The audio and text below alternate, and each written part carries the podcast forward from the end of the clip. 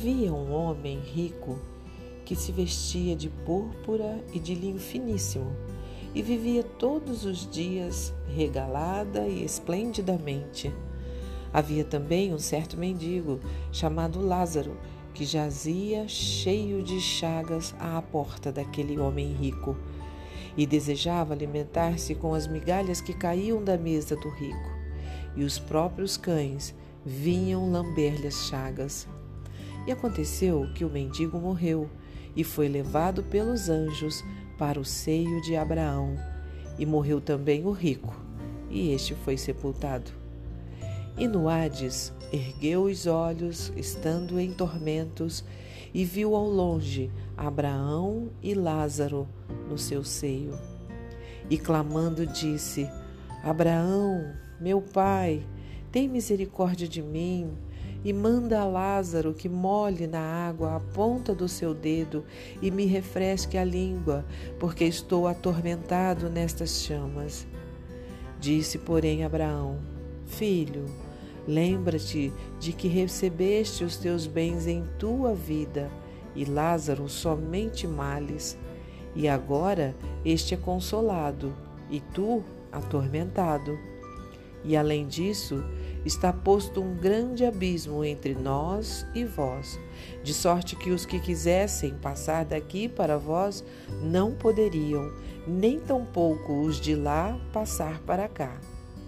E disse ele: Rogo-te, ó Pai, que o mandes então à casa de meu pai, pois tenho cinco irmãos, para que lhes dê testemunho, a fim de que não venham também para este lugar de tormento.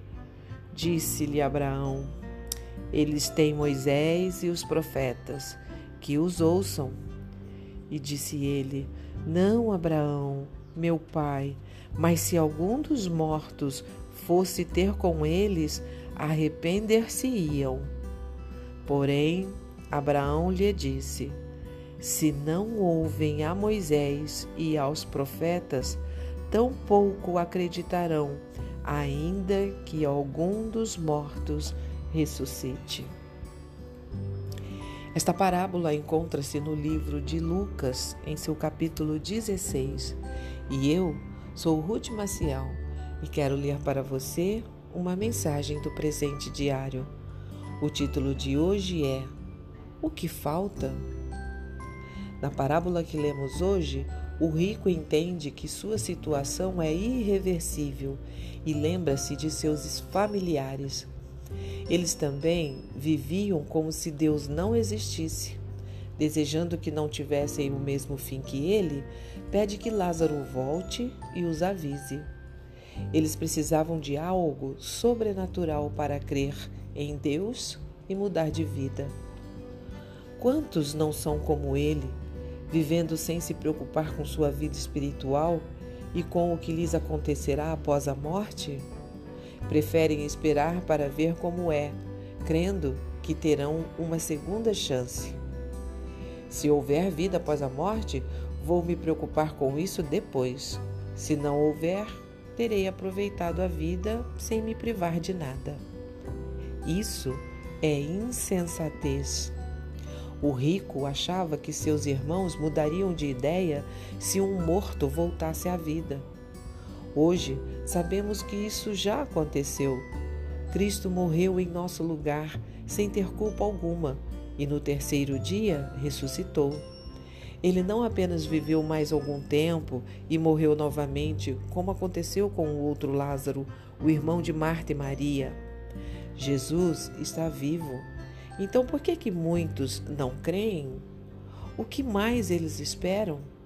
Uma aparição sobrenatural? Um sonho revelador?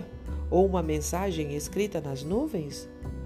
Os mortos não voltarão para avisá-los. Deus não nos deixou ignorantes de nossa situação agora e na eternidade. A verdade está expressa em Sua palavra. Além disso, o maior milagre já aconteceu. Cristo ressuscitou e está vivo. Ainda hoje, ele transforma a vida das pessoas. Mas é preciso ter fé nestas evidências. Quem crê em Cristo e passa a segui-lo, não precisa temer o futuro, pois já sabe que viverá eternamente com ele.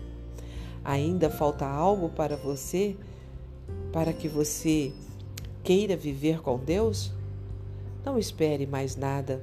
Leia a Bíblia, creia em Cristo, entregue sua vida a Ele e receba a vida eterna.